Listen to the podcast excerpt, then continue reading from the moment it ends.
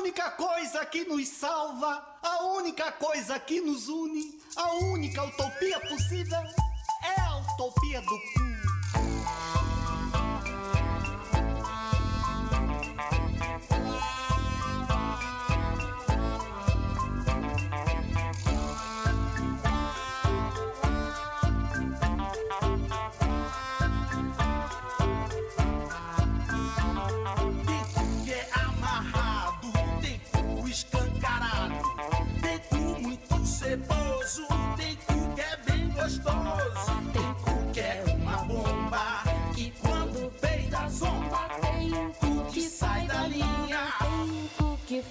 Gracinha.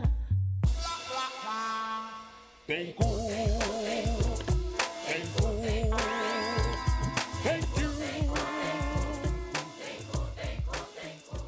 Salve, salve! Muito bem-vindo ao Central Cine Brasil, edição de número 133 do nosso programa que trata de cinema nacional aqui na Rádio Central 3, começando com o DJ Dolores, Pouca do Cu, trilha original para o filme Tatuagem. O programa de hoje vai falar das estreias da semana, vai mais uma vez recomendar a nossa newsletter, assine lá em Central Cine Brasil com. Você deixa seu e-mail e toda manhã de sexta-feira recebe um boletim com tudo que está rolando no cinema brasileiro e falar muito do filme Raiva, coprodução Brasil, Portugal, França, do diretor Sérgio Truffaut. O Sérgio nasceu aqui em São Paulo, estudou na França, vive em Portugal e está estreando aqui no Brasil o seu belo filme Raiva. A gente conversou com o Sérgio na pré-estreia, no atendimento à imprensa que ele promoveu nos últimos dias aqui em São Paulo. Eu sou Paulo Júnior, tenho a companhia de Pedro Botton para falar dos assuntos da semana, falar desse filme Raiva e explicar também por que abrimos com tatuagem, Pedro. Como vai? Opa, e aí, tudo bem, galera? Sempre um prazer estar aqui com vocês. É, hoje eu trouxe aí três filmes para recomendar para o nosso presidente, é, para o presidente da, da nação aí, da pátria amada, como ele gosta de falar, é, que eu percebi que ele tem um interesse aí nesse audiovisual sobre as peculiaridades, né?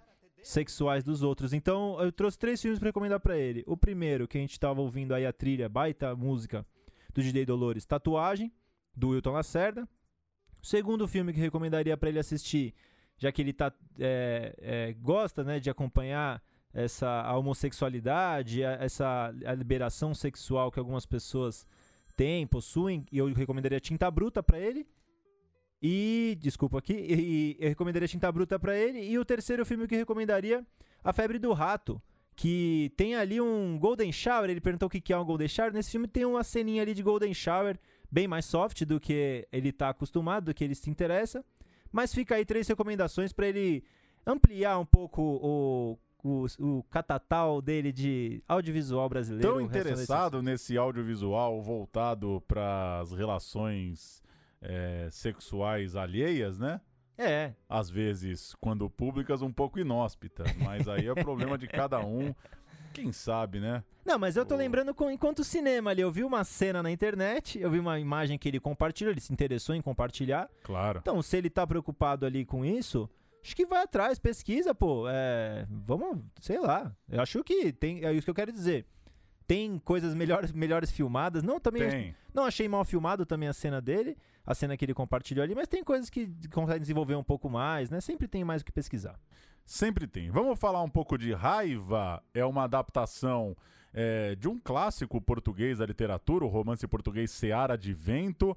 O diretor, o Sérgio Truffaut, adaptou Seara de Vento, um livro que tem uma história muito próxima dos portugueses. Foi um livro, de certa forma, é, censurado, proibido, um pouco tratado como perigoso em tempos de ditadura. Depois, a esquerda em Portugal, em tempos de redemocratização, é, redescobriu o livro, levou ele, né, levou o livro para as escolas, para as universidades, e o Seara de Vento, como todo clássico aí da, da primeira metade, do, do meio do século XX, hoje é menos lido do que poderia, né? Essa pelo menos é a observação do Sérgio, um livro que não dá para dizer que é muito lido hoje em Portugal, mas que o próprio Sérgio acredita que o país está passando por uma, uma redescoberta aí, uma releitura de alguns clássicos. Seara de Vento, nossa grande referência em relação de literatura brasileira, seria o Vidas Secas, é a história ali de uma de uma família lutando por sobrevivência lá no Alentejo, em Portugal, em tempos de ditadura militar no país. Um chefe de família camponês acaba ficando sem emprego, sem forma, sem nenhuma forma de, de trazer renda para sua família, que está à beira da miséria, está passando fome de fato. E ele não deixa a esposa pedir esmola, a filha tenta mobilizar os camponeses ali da região.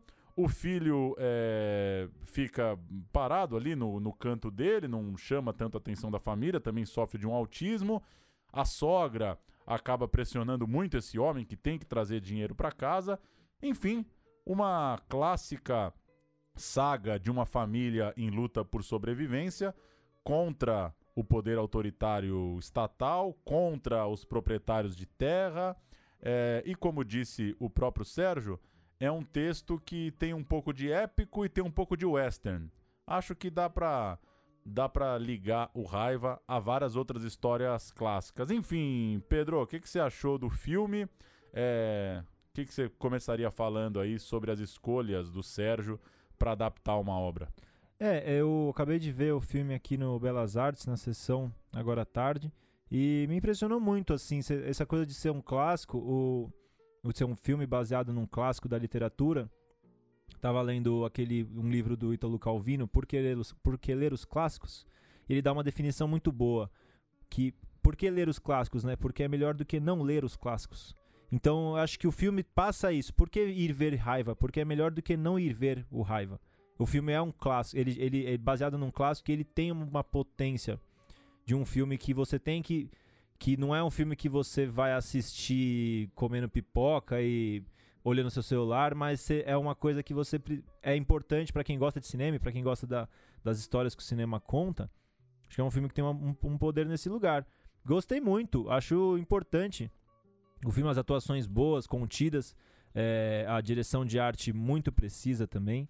E emociona o menino, né? Ele é, é, o, o Paulo comentou muito bem, ele sofre de um autismo, também sofre de uma é uma, uma, um problema de mobilidade, né? Deficiente, tem uma deficiência de mobilidade.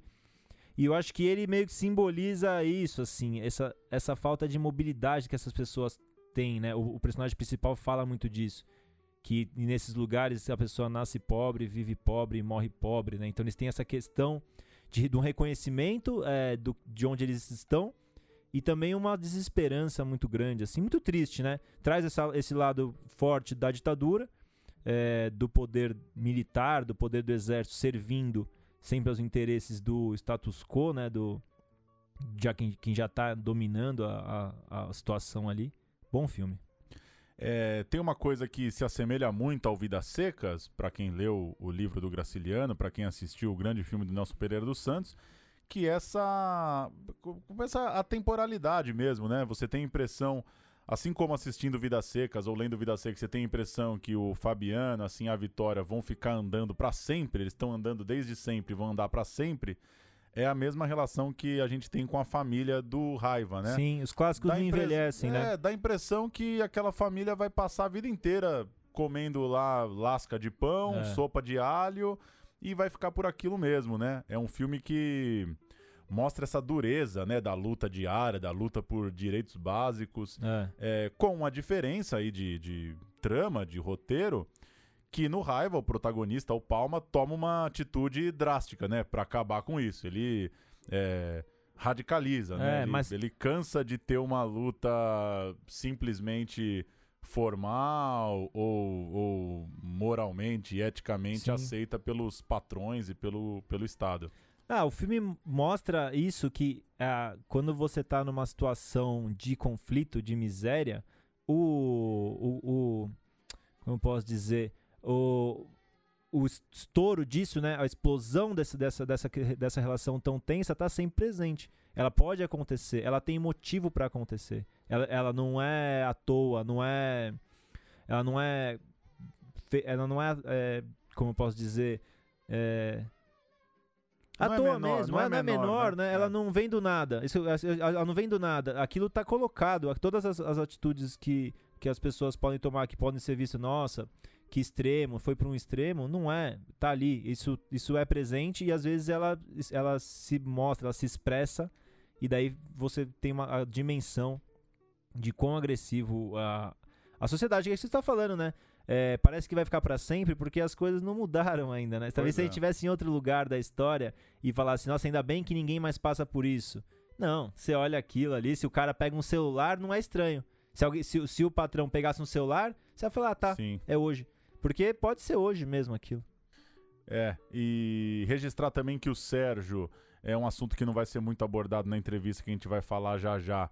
Ele tem uma carreira importante no documentário, né? Ele é um cara já aí desde os anos 90 produzindo né, lá em Portugal, estudou filosofia na França, é, foi para Portugal fazer, fazer cinema, trabalhar já adulto, tem 50 e poucos anos ali o Sérgio, e ele tem um filme de muito sucesso chamado eh, Lisboetas. Venceu o prêmio de melhor filme português no Indie Lisboa em 2004, foi bem de bilheteria. É um filme que trata dos novos imigrantes em Lisboa, novos lá no início do século XXI, né? Então é um cara que tem uma presença ali no, no documentário português. É, claro, o Raiva é um projeto completamente diferente, é uma ficção de fato, é até um dá pra chamar de filme de arte, né? Ah, sim. preto e branco, com planos muito bem estabelecidos. é, E concordo com o que você disse, né? A responsabilidade de trazer uma obra literária clássica faz com que você não possa brincar com algumas coisas, né?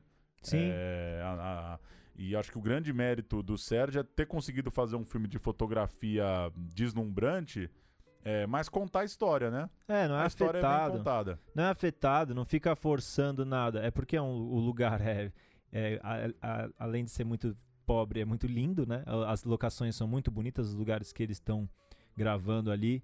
é, na, na região do Alentejo, né? Eu li alguma coisa nos créditos ali, eu tinha, tive a impressão dos- das locações aqui no MDB também.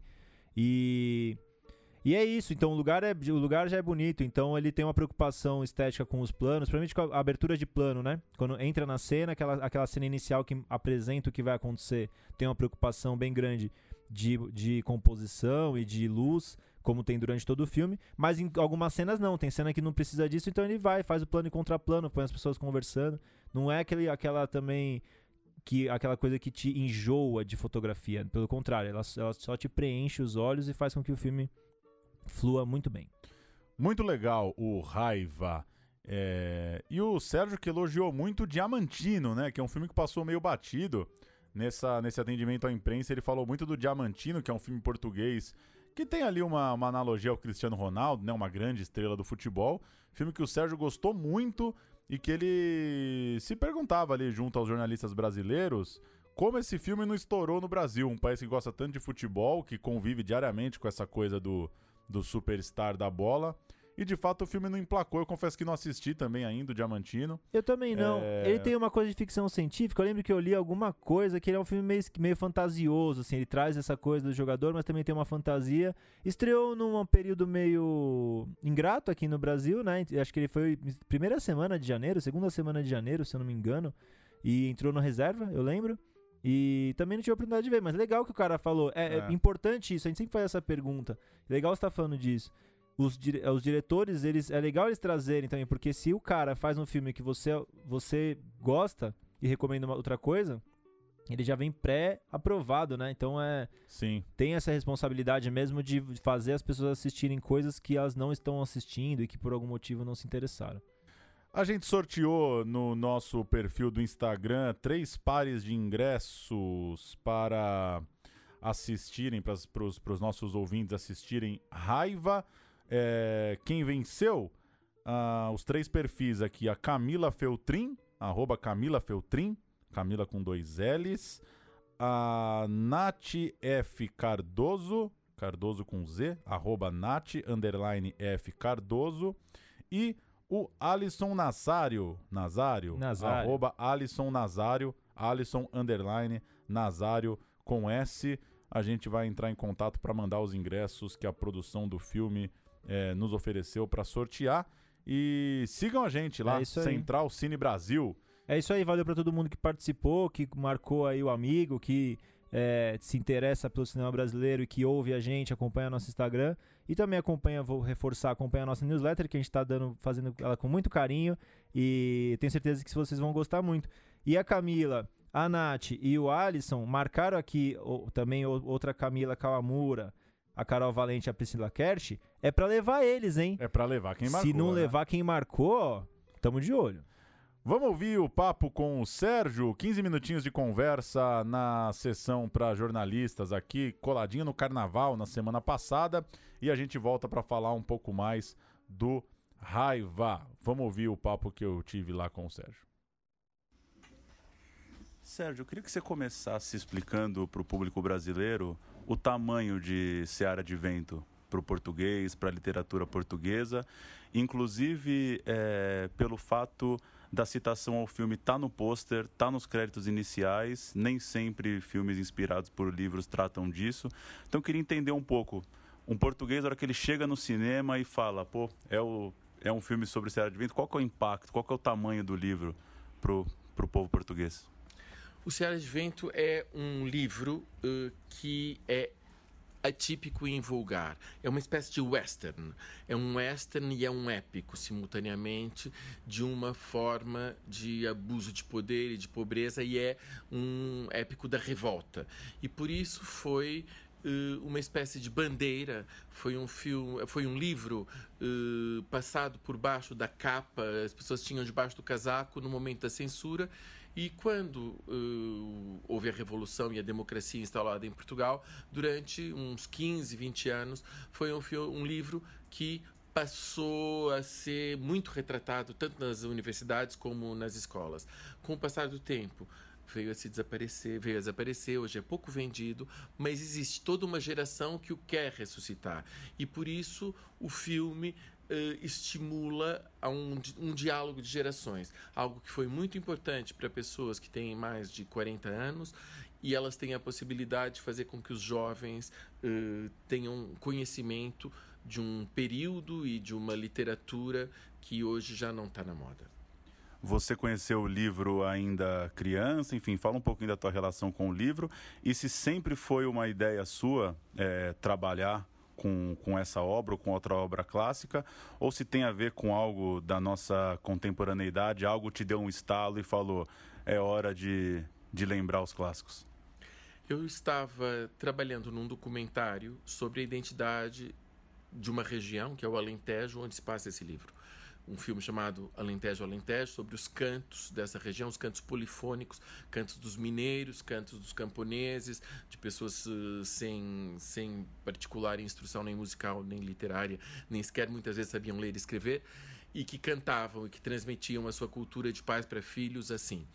Uh, quando eu fazia pesquisa para esse documentário, eu perguntei a várias pessoas o que, que eu devo ler de especial para conhecer melhor e entender melhor os conflitos ancestrais dessa região. O meu pai é dessa região, mas eu não tinha lido esse livro. Eu tinha visitado essa região e filmado nessa região, mas eu não tinha lido esse livro.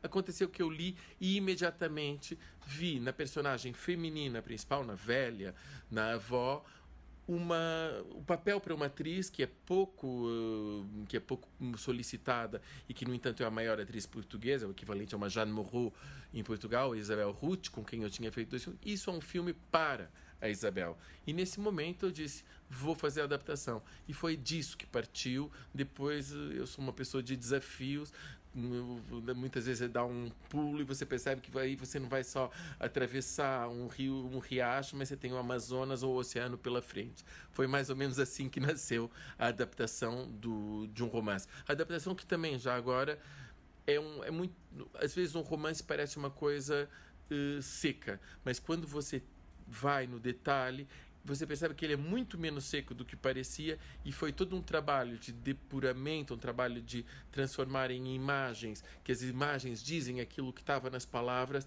sem que seja explicado para os espectadores. Foi assim esse trabalho.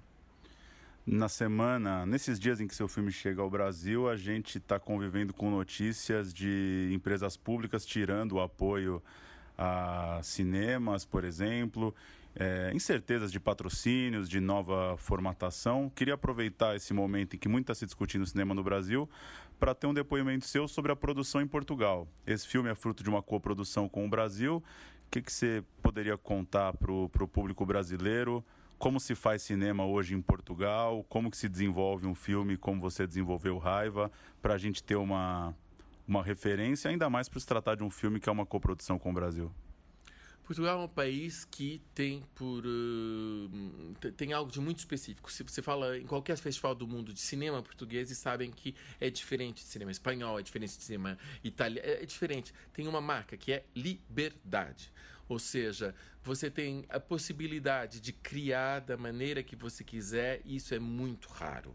É uma coisa muito rara. As pessoas não trabalham exclusivamente num espírito, por exemplo, o Globo, para ter milhões de espectadores, mas num espírito de fazerem algo em que acreditam e que possa se manter como algo de patrimonial ou para diante, que tenha significado em si. Você tem um filme como o Diamantino recentemente, que é o auge da loucura e é uma das maiores obras-primas desses últimos anos que eu conheça, que é o, o hino à liberdade total, A Fábrica do Nada, que, que é um filme de enorme liberdade, liberdade gigante. Depois você tem também pessoas que procuram fazer uh, cinema comercial que nem sempre são bem sucedidas e, há alguns filmes que ficam no meio do caminho. Portugal é, sobretudo, um país de liberdade e o Instituto Português de Cinema é, um, é, uma, é uma instituição que respeita muito o trabalho de quem cria.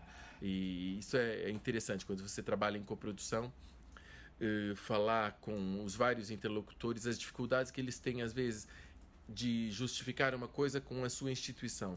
Para mim é facílimo trabalhar com a minha instituição uh, em Portugal para alteração de argumento, para várias mudanças. O importante, e você sabe que para essas instituições, essas instituições, o importante é que no fim o, o produto final seja uma obra e uma obra reconhecida e reconhecida por um público internacional, por um público nacional que sai na sala de cinema e eles sentem que a missão deles é fazer com que isso exista.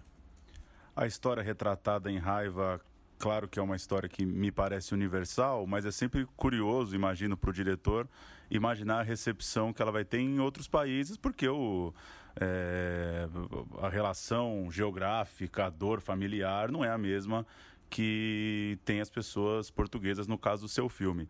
Como que é isso para você? Como que você acha que raiva funciona é, para quem não viveu a época ou para quem não tem os pais ou os avós que tenham vivido a ditadura portuguesa? Olha, a primeira apresentação internacional do Raiva foi em Moscou, no Festival Internacional de Cinema de Moscou, onde ele recebeu dois prêmios. E eu fiquei surpreendido porque era um grande festival com jornalistas do mundo inteiro. E primeiro jornalistas russos começaram a dizer: ai, mas isto é a Geórgia, isto é a Armênia, e tinha um lado muito caloroso, e sobretudo eles diziam, esse é o primeiro filme que a gente vê aqui, a primeira coisa que parece com o cinema, e eu ficava assim, um pouco babado, mas, uh, mas depois o lado das pessoas se identificarem, lá aconteceu dos sírios me dizerem que parecia Síria, de uma menina italiana que fazia parte do, de um dos júris, e. Isso me lembra a minha avó italiana, os gregos diziam a mesma coisa, quando o filme circulou por vários países, isso aconteceu. Particularmente em Sevilha, eh, no festival onde ele também teve um prêmio, foi um, um público chamado um júri jovem, que tinha, não sei, 17, 19 anos, que atribuiu o prêmio ao, filme uh, desse, desse, dessa categoria jovem. E eu disse que engraçado, porque isso aqui é um filme por um lado, uh, mais terceira idade quase, de uma realidade que eles podem desconhecer, eles ficaram sensíveis, sobretudo, não só à história, mas ao lado de como é que ela é contada, da construção narrativa, da beleza plástica. Uh, eu trabalho em documentário, no entanto, este é um filme de fotografia, é um filme com um grande diretor de fotografia. Eu trabalhei muito com, com uh, exposições de fotografia, fiz uh, exposições do Mapplethorpe, organizei, do Cartier-Bresson, do, do Arnaud, de grandes fotógrafos, e tenho uma paixão por fotografia. Quando o filme, quero que cada plano seja... Aliás, a distribuidora do filme, que é uma distribuidora internacional, a Doc Film, dizia assim, é muito complicado a gente escolher uma fotografia para o cartaz, porque são todas tão bonitas que mas pronto depois não pode ficar nisso você tem de contar a história e tentar ter a dureza da história lá sem ser bonitinho É, você, qual foi o tamanho desse desafio? Você chegou a pensar em algum momento que você não podia perder a mão de ser um filme deslumbrante e que a história de repente ficasse é, escondida? É, ou desde o começo você estava seguro que mesmo essa textura mais dura, esse filme mais escuro, ele correspondia com, com a história? Como foi essa combinação entre essa fotografia tão impactante e uma história muito sensível né, para as pessoas? É, Você passa um filme inteiro lutando. Eu passo o filme todo lutando, em todos os detalhes. A águia, aquela águia, por exemplo, é a águia que teve no filme do Obelix. Parece que não, mas você tudo, você cada detalhe, cada personagem é um momento de luta. Você sofre cada instante para que as coisas fiquem. Depois você chega com o material na montagem. Tem umas coisas que são ótimas, tem outras que são menos uh, fantásticas, tem outras que são um desastre. E essa construção do que você sonhou, você vai uh, refazendo pouco a pouco. Eu sou muito persistente e não desisto. E eu, e eu acho que num caso como o de uma ficção, mas no documentário também acontece, há um impulso inicial que uh, nas várias etapas pode ter uma inflexão para um lado, uma inflexão para o outro, mas no final o importante é que você sinta que você manteve aquilo que era aquilo que te levava, mesmo que o eu funciono um pouco de numa coisa de nebulosa, não sou uma pessoa que, que sou o auge do metódico, mas o desejo inicial é muito forte e eu preciso de o encontrar no final em todos os filmes. E acho que isso não nisso não há conflito entre a narrativa estritamente uh, política e organizada narrativa ou uh, e o lado estético fotográfico e os atores o desempenho tudo funciona junto tudo o guarda-roupa a maquilhagem eu sou insuportável eu chego e mudo a maquilhagem e vou mudar o lenço de como ele tá porque para que eu acredite tem que estar daquele jeito um dado momento e eu espero que eu significa o espectador também E para a gente fechar falando um pouco de cinema brasileiro, você nasceu em São Paulo. Quais são suas é, primeiras lembranças de filmes paulistas ou brasileiros? Como isso tocou na sua vida? Ou se já estudando lá na Europa você voltou a ter contato e aí foi redescobrir coisas brasileiras de repente que você não tinha tido contato na infância aqui? É muito variado. É muito variado. Olha, o primeiro filme que eu me lembro de ver, que me marcou loucamente no, nos cinemas aqui pertinho da Paulista, era um filme que não é um grande filme, mas é um filme maravilhoso que eu reprogramei, que chama Pra Quando o Carnaval Chegar. um Cacá Diegues com Chico Betânia e Nara Leão e, e é uma coisa que me marcou. Não é um grande filme, mas é um filme tão maravilhoso que você vê e revê e transvê. O filme brasileiro que mais me marcou na vida não é pelo por ser um, um grande cinema, por ser uma grande história poderosíssimo, foi o Pichote, provavelmente o filme que mais me impactou. Eu era adolescente e vomitei durante o filme, uma coisa que me impressionou muitíssimo. Depois eu amo os clássicos, claro, os, os, os Rios Zona Norte, os, os Rios 40 Graus, os Delson Pereira dos Santos, os, uh, tantas coisas, e os Glauber todos. Depois havia aqueles filmes dos anos 60. Eu revi muito cinema brasileiro, eu descobri muito cinema brasileiro em programas quando eu morava em Paris eu estudava filosofia. E tinha filmes super desconhecidos do gênero Copacabana me engana que eu via e revia e delici me deliciava com aquilo. Tinha um lado de muita liberdade que você descobria naqueles filmes quando você estava num mundo uh, europeu super uh, sério. E, e, digamos é mais ou menos uh, essa parte antiga que, que eu hoje em dia eu sou fanático de alguns filmes do Gabriel Mascaro. Eu acho que ele tem uma capacidade de descaramento que raríssimos diretores têm.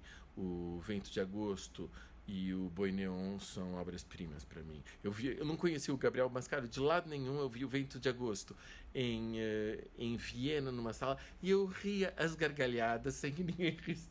E amo, e amo, e o Boi Neon acho um filme de um descaramento enorme.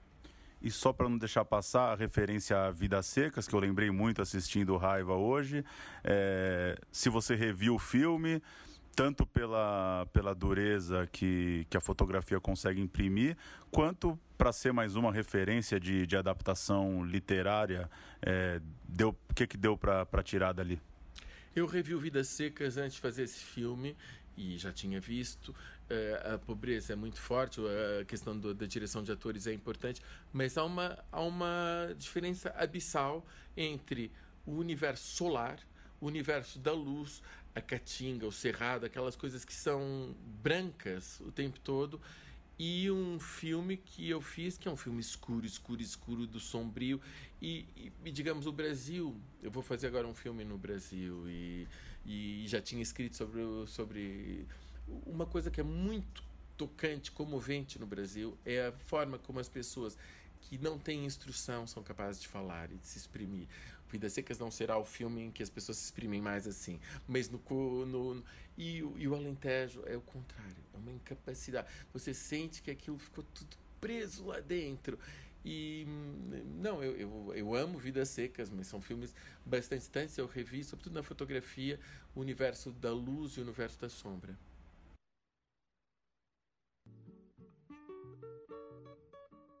Tá aí o papo com o Sérgio. Muito, muito interessante a, pra mim a citação ao Gabriel Mascaro. é, que, claro, pra gente, a gente já fala aqui há algum tempo que é um dos grandes do atual momento do cinema brasileiro, mas não é ainda um cara completamente né, Sim. estabelecido e consolidado. Achei que mostra que é legal entender aí a pegada do, do Sérgio. Viu Ventos de Agosto em Viena. Pois é, imagina que beleza. É, é, é isso, é, é- essa, essa, essa noção a gente não tem ainda muito. Sim. A gente acha que o Gabriel Mascaro é um diretor nosso, que a, a gente aqui do cinema brasileiro gosta. É. Mas talvez não, talvez ele já é um cara que o cinema independente é, global tá ligado já no tá cara. sacando, né? Sim. E também é, uma coisa que, que eu acho legal de destacar essa essa busca dele por atores, né? Ele citou que a personagem que faz a, a sogra ou a avó é, é uma atriz gigantesca em Portugal. Ele citou também em outras conversas que tem gente muito conhecida da televisão, ao mesmo tempo o protagonista, o Palma, é um cara que nunca tinha feito um filme, ele é do teatro, então eu achei interessante como ele tem uma relação muito próxima com as novelas no Brasil, com o telefilme, como ele sabe o que é isso. Achei interessante ele falar isso pro, pros jornalistas brasileiros. Lembrar que, é, do mesmo jeito que a gente trata desse assunto, né? O ator de TV, o ator de teatro, o ator de Uhum. cinema, ele lidou com isso lá também. Ele chegou a dizer que tem um dos personagens do filme, se não me engano, é o padre, que é tipo um Jô Soares, assim, uma figuraça da TV portuguesa. É, enfim, personagens que pra gente não, não tem esse rosto tão Sim. conhecido, mas é interessante também querer fazer um filme que não, não é um filme de pegada comercial, é, trazendo figurões da, da dramaturgia local. É, fisionomia bem boa do personagem principal lá do Palma, né? Se não me engano é o nome, é o nome que, que dão pra ele. Baita fisionomia, um rosto antigo, né? Bem, ele leva pra esse western que ele fala que o filme tem. É, então, ótimo ator, tá super bem, uma, uma tem um pesar ali constante na atuação dele. E é isso, que bonito ele falando que o cinema português é conhecido pela liberdade, né? Que Precisamos Coisa- ver mais coisa, né? nossa, e que coisa gostosa de ouvir, né? Um sentimento de nação, da cultura, das coproduções, do pessoal querer tá assim, tá, querer ir pra frente, meio sentir que que tem uma linguagem rolando de liberdade, né? É muito bonito ele falar isso, né? Não é uma linguagem rolando de rigor, é uma linguagem rolando de, é, sei lá, combate político, não sei o que. É assim não. A gente tem o nosso sentimento é liberdade. A gente faz como a gente quer, do jeito que a gente quer, todo mundo se apoia e tamo junto. Achei bonito ouvir ele falar isso. Baita entrevista, Paulo.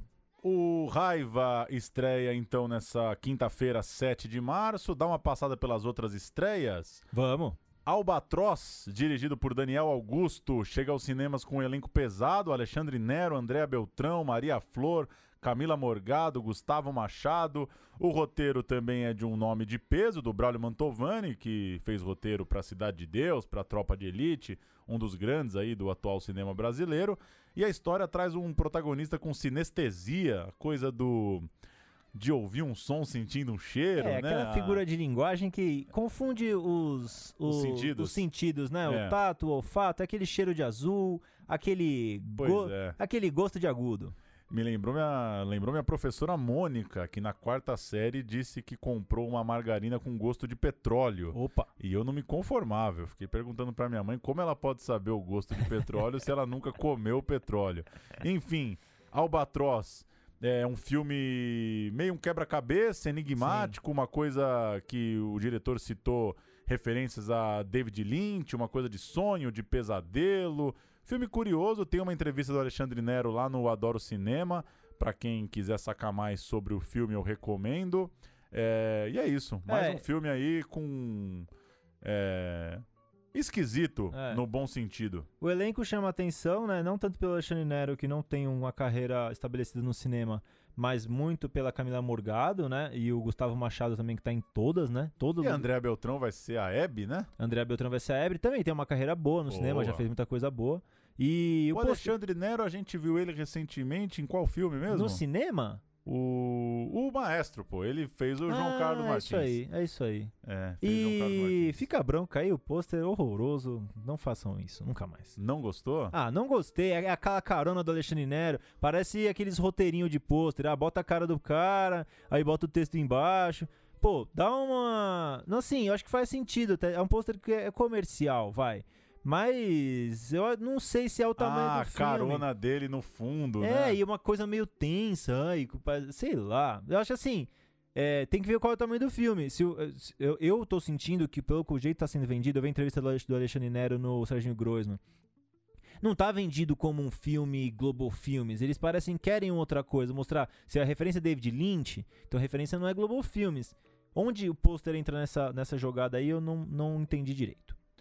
Tem também Vamos o lá, último... posso ir? Manda bala. O último trago que a gente falou aqui na semana passada, né? Comentamos bastante sobre o filme, dirigido pelo trio Ricardo Prete, Luiz Prete e Pedro Diógenes. É um outro brasileiro que acaba de chegar aí na- nos- nas telonas. É, ele faz parte daquele coletivo Alumbramento, é, tem feito vários filmes experimentais, bem ousados e, e a gente, o, o Central Cine assistiu e gostou, interessante o filme, vale a pena ir ao cinema sim, a gente falou bastante do, da estética, né? Um filme que trata a estética de uma maneira bem criativa, assim, bem, bem forte. Tá lá no nosso programa 131 de Antes do Carnaval. Sim. Outra estreia é o documentário Diário de Classe, da dupla Maria Carolina da Silva e Igor Souza. É um documentário interessante, traz histórias de três mulheres eh, já adultas que seguem buscando uma ascensão, seguem buscando uma vida melhor pela educação. Uma com uma questão de gênero, a outra com uma questão eh, de ter que frequentar aulas com o filho, Uhum. é, enfim, situações muito brasileiras, muito atuais de mulheres se virando aí por meio da educação. O próprio nome diz, diário de classe, a acompanhar essas três brasileiras é, se virando ali, né? Nem todo mundo, por circunstâncias da vida, conseguiu estudar adequadamente, né? Sim. E é sempre bonito ver o Ah, esforço de uma, de uma pessoa adulta para estudar, né? A relação da mulher e a escola sempre dá muito papo, né? A gente começa nas professoras, né? Que a gente teve muito, professora de ensino fundamental, de ensino primário, que é dominado pelas mulheres. É, muito, eh, digo isso felizmente, ainda bem que a gente teve tantas tias para ensinar a gente tanta coisa. E essa coisa, né, dificuldade, o marido que não deixa, tem que ficar em casa cuidar do filho, quando o filho nasce tem que largar a escola. Essa história que a gente, a gente sabe que rola e que é, e que é importante. Esse diário de classe é, é, me interessou muito é, o filme, o, o documentário, eu também passei por ele aqui quando eu tava vindo aqui pro pe- pesquisando aqui pro programa, e esse sim, baita pôster. Bom pôster? Bom, pôster, né? bonito, bonito pôster. É isso que eu quero dizer. Trabalha essa. O, o pôster tem esse lado, né? Tem que trabalhar o mistério, o suspense, tem que ter vontade de ver o filme. É uma coisa que fica na sua cabeça, né? Então Sim. achei bem trabalhado. Eu abri aqui só para completar as três histórias, como eu tinha dito, uma é, uma empregada doméstica que frequenta aulas para jovens e adultos levando a filha, uma adolescente trans que está buscando se adaptar, ser tratada com o nome que escolheu, né, é, para sua vida. E a terceira história que eu não tinha citado é de uma mulher num presídio feminino. Ela vai. Ela frequenta as aulas no presídio enquanto vai acompanhando o, o desenrolar né, da, do processo e da. É, e tem do- do filme aí, aparato né? jurídico Porque dela. o filme esperado seria pegar cada uma dessas, cada uma dessas histórias, com certeza deve dar 10 documentários. Então, é, o- pegar cada uma dessas histórias e fazer um documentário. Eu acho que fazer esse entrelaçamento entre essas três histórias deve ser o que faz, deve, é o que traz o filme. Eu tenho a impressão, ainda não vi, mas estou bastante ansioso para acompanhar. Um desafio pra você. Vou falar os filmes que estreiam semana que vem e você diz o que tá esperando deles. Vai lá. 14 de março, agora as estreias bombando, em pós-Oscar e pós-Carnaval, é, as estreias se acelerando Hum. no Brasil. 14 de março, Elegia de um Crime, o documentário do Cristiano Burlan, fechando a trilogia da morte. Ele, ele investigou e refletiu o, a morte do pai no primeiro filme, do irmão no segundo e agora trata do assassinato da mãe. Esse eu não espero nada, porque esse eu já vi. Tive a oportunidade de ver e Esse baita filme, hein? Esse é pesadaço, né? O Burlan, daquele ele, o jeito dele muito característico, né? Um diretor muito autêntico, não só no cinema que ele faz, mas na pessoa dele também, o que também com certeza reverbera no cinema que ele faz. E que história vai ali buscar essa história da morte da mãe, né? De novo tratando esse assunto engraçado, né? É, engraçado não, né? Triste, mas como que os assuntos eles vão reverberando e o filme hoje em dia é muito faz muito sentido assistir esse filme hoje sobre a questão do da, da violência é, contra a mulher, do feminicídio, enfim. E o filme vai investigando isso e o diretor traz esse lado que essa que eu gosto de falar, né? Eu não sei nem se ele se considera de esquerda, deve se considerar essa esquerda durona, né? Ele traz esse outro lado, um cara, ele tá ali pra- indo pra cima mesmo, não tá passando o pano do que tá acontecendo, não tá é, dourando a pílula de uma história tão triste, também não tá é, jogando, cortando cebola pra gente chorar. Não, o filme não faz isso, é uma história muito dura, mas ele não corta cebola pra gente chorar. Ele tem muita coragem na forma com que se coloca no filme, né? Imagina Sim. a dificuldade pra montar o filme pra saber em que momento ele se coloca no quadro, né? E tá se abrindo e também não tá se abrindo, também não fica forçando a própria família, não expõe, não tem a impressão que ele É uma relação muito peculiar Muito peculiar. né? Tem carinho, ao mesmo tempo é, o cara muito apaixonado pelo filme, né? Parece, É, né? e, e- e acho que ele tem um trato, como ele faz é, já o terceiro filme dele sobre a família, tem um trato muito grande pra cada personagem da família. Então ele Sim. trata um irmão diferente do que ele trata outro irmão, porque ele sabe o que cada um vai aguentar de ouvir, de ter que encarar. É, então. E eu, eu, assim, a pergunta que eu quero fazer pra ele: o cara gravou esse em dois dias, um dia? Ele tá com a mesma roupa o filme inteiro. Será que ele É. fez um dia o filme, em dois dias? Não, acho que não. E ele pôs a mesma roupa de propósito? É uma, é uma Pois, coisa. Foi a Minas Gerais, foi ao Rio Grande do Sul, né? É, então, mas eu achei. Parece que ele. Assim, eu, tenho, eu senti no filme um cansaço dele. Parece que ele vai ficando É. cansado da história. ah, não, assim. pode ser que foi uma coisa meio. Meio uma epopeia, assim. rápida, é. Sim. Então. Muito bom, né? Muito bom, legal. Vai estar aqui semana que vem o Burlan, dia da estreia do filme, pra conversar com a gente sobre a trilogia, sobre sua obra. Eu achava Matar um Meu Irmão um É filmaço. um filmaço. E o Elegia de um Crime, é, é difícil ficar também querendo criar uma linearidade na obra de alguém, né? Mas o Elegia de um Crime é, traz elementos de, de mais maturidade É. mesmo, né? Parece que ele ele chegou no ponto de estar muito à vontade para fazer um filme sobre uma história pessoal. É, claro, muita vontade com todas as dificuldades que isso Uhum. implica, mas se o Mataram Meu Irmão tem uma coisa mais direta, o Elegia de um Crime já é mais é, mais pensado em roteiro, em montagem, em inserts, né? Eu achei o filme impressionante. O que me interessa também é que ele não evitou um cinema mais simples também. Não é porque ele tá, com, ele tá amadurecendo que ele tá tendo que ficar num, de, um termo, de um jeito pejorativo sofisticado. Sim. Ele é durão ainda. Tem uma cena, um, um planinho duplo que eu gosto muito, que ele faz uma cena muito linda de um é, catavento, assim. Depois ele mostra que o catavento tá no meio de fio, um lugar horroroso. Então, assim, eu tenho a impressão É. que ele tá com esse controle, assim. Ó, é, eu, tô, eu tô fazendo mais um filme sobre isso, eu, eu tô eu cada vez mais, com certeza, evoluindo na linguagem, mas a minha linguagem é essa. Eu, eu- é o que eu quero fazer. Eu não tô fazendo isso porque eu não. Eu, é o que eu consigo. Não. Eu faço isso porque eu quero. E isso me, me chamou bastante atenção. Outra estreia da semana que vem, 14 de março, vem forte. Eleições, documentário da Alice Riff, mergulhando numa escola estadual de São Paulo, é, em tempos de disputa pelo Grêmio Estudantil. São as eleições lá do Grêmio e ela entra na vida ali dos, dos jovens, dos adolescentes. tô ansioso, adoro filme de.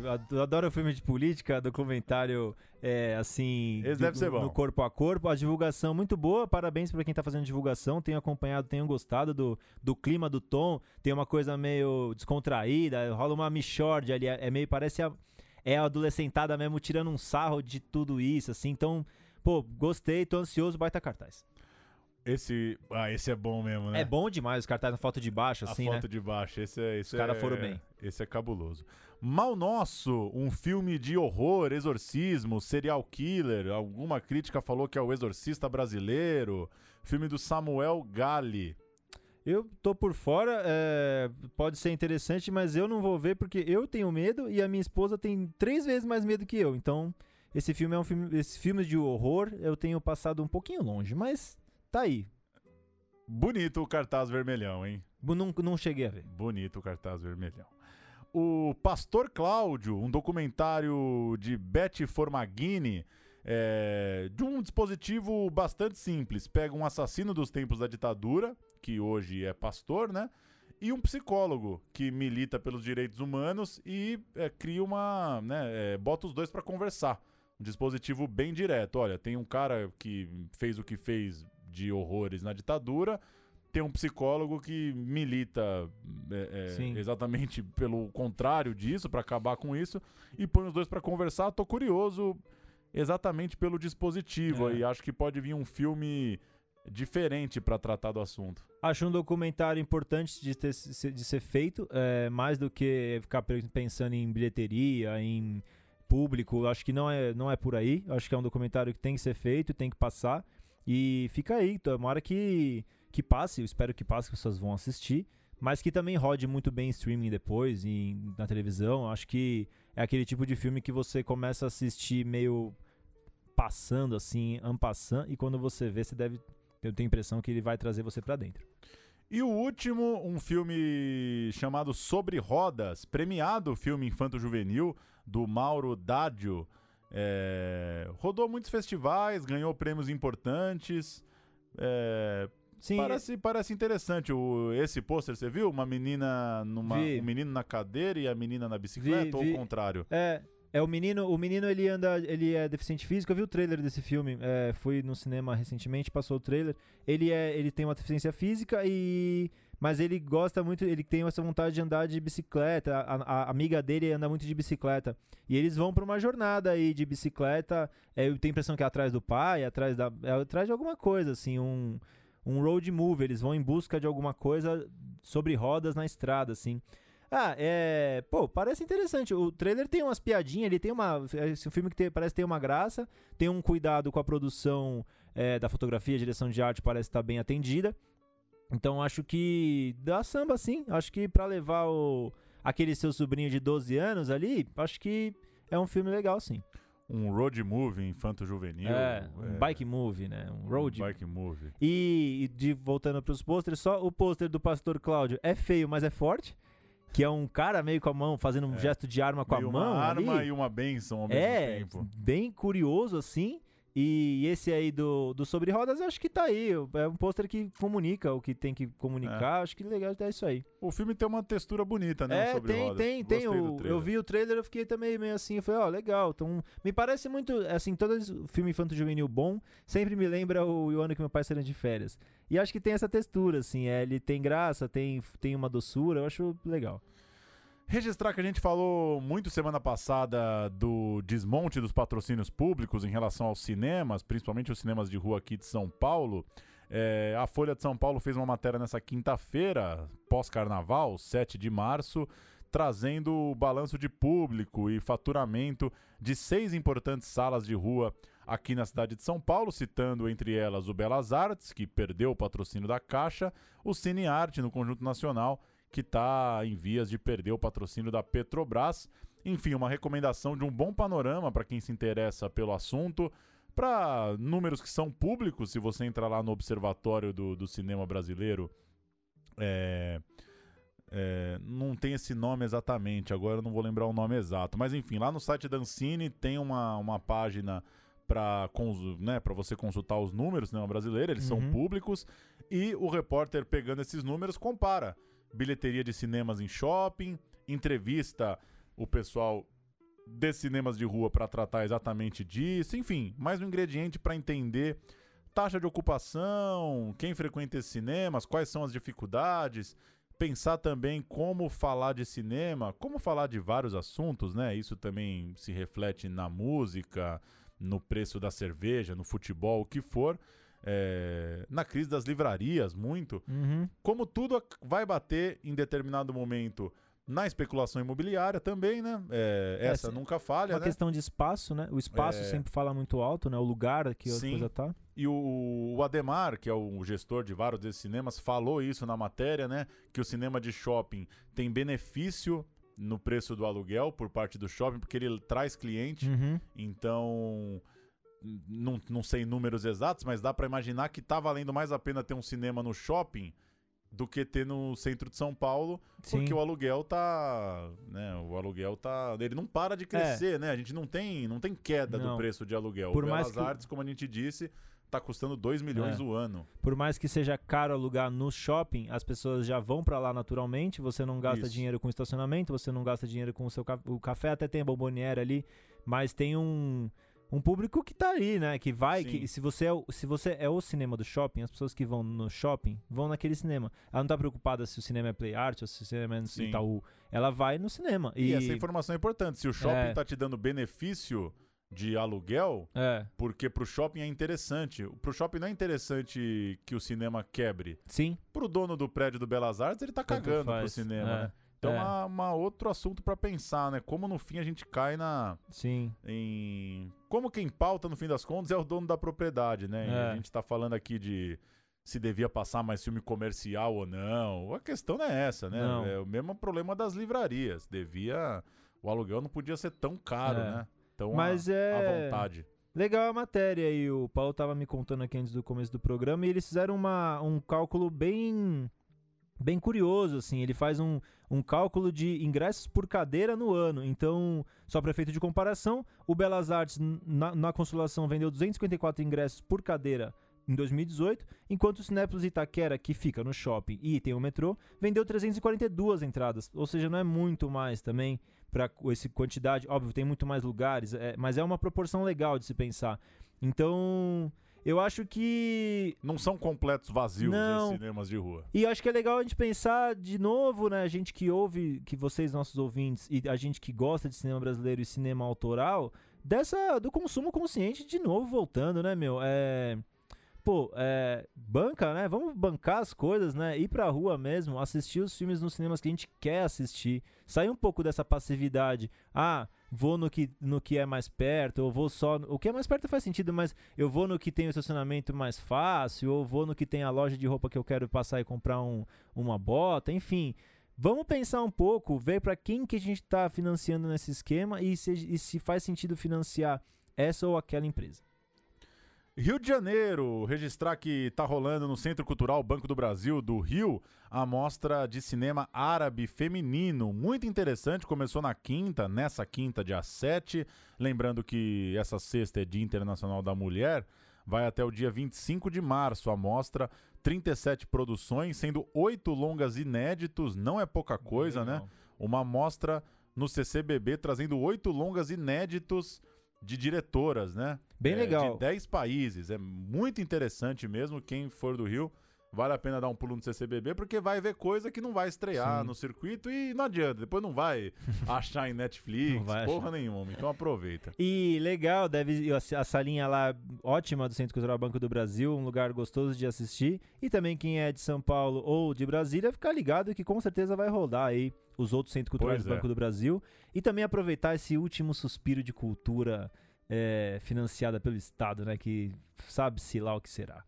Só mais uma de dica aí de programação. Nesse sábado, 9 de março, aqui em São Paulo, rola a mostra de encerramento do projeto É Nós na Fita, que é um curso gratuito de cinema para jovens de 15 a 20 anos. Tem uma sessão 10 da manhã no Cinearte, lá no Conjunto Nacional, na Avenida Paulista, que vai apresentar os 10 curtas realizados pela turma aí de jovens estudantes. É, a turma de 2018 vai encerrar o curso e apresentar seus filmes ao público. Enfim, um registro aqui de apoio E, e de convite, né? Para quem quiser pegar um, um cinema no sábado de manhã, apoiar os jovens realizadores em formação. Sim, 15 a 20 anos, né? Que, que ótimo, você, que ótimo você poder fazer o seu primeiro filme entre os, Pô. 15, entre os 15 e os 20 anos, né? Pra quem acorda cedo, golaço. É, outra notícia, tem filme brasileiro na Colômbia. Começou em 1 de março a Moçambê, mostra de cinema afro-brasileiro, na Câmara do Comércio de Medellín, com 15 produções brasileiras. É, que legal, hein, meu? Quem ouve a gente internacionalmente, aí se a gente tem algum ouvinte Em andino, Medellín? é, vai, corre lá. Um dos destaques é o ótimo Café com Canela, que foi o assunto aqui do programa, do, de Ari, do Ari, Ari Rosa, ou Ari Rosa, né? Ou Ari Rosa Ou e Ari da Rosa. Glenda de Cássio. Boa! Semana que vem tem também lançamento do É Tudo Verdade, a gente traz tudo na semana que vem. E programa que, como a gente já disse, vai receber o Cristiano Burlan é, em dia de estreia do, terceira, do terceiro longa que fecha a sua trilogia da morte. Ele tem mais longas, né? Ele tem um que chama Fome, né? Ele tem bastante Sim, filme, né, o na- Burlan? inclusive na ficção. É. É. o terceiro dessa, né, dessa... Dessa Ele encerra Essa essa, saga. trilogia da morte, investigando e refletindo sobre os, as trágicas mortes eh, de seus familiares. E tá aí a chance pra quem ouve a gente, vai no cinema assistir o Burlan, que daí você já ouve o programa tendo ouvido, tendo ou, ou assistido ao filme. Quiser mandar uma pergunta também, pode ter no nosso canal no Instagram, pode mandar no Twitter, pode mandar no nosso e-mail também. Estamos abertos aí pra colaboração de todo mundo. É isso. Central Cine Brasil no Instagram, centralcinebrasil.com para você se cadastrar na newsletter e também ler os últimos textos. Tem texto lá sobre o Raiva, o nosso filme da semana. Ótimo texto, hein, Paulo? Gostei muito. A gente volta na semana que vem falando, portanto, com o Burlan sobre a sua trilogia e sobre sua obra. Valeu, Pedro. Valeu, galera. Fechar de novo com o DJ Dolores. A gente volta na semana que vem. Tchau.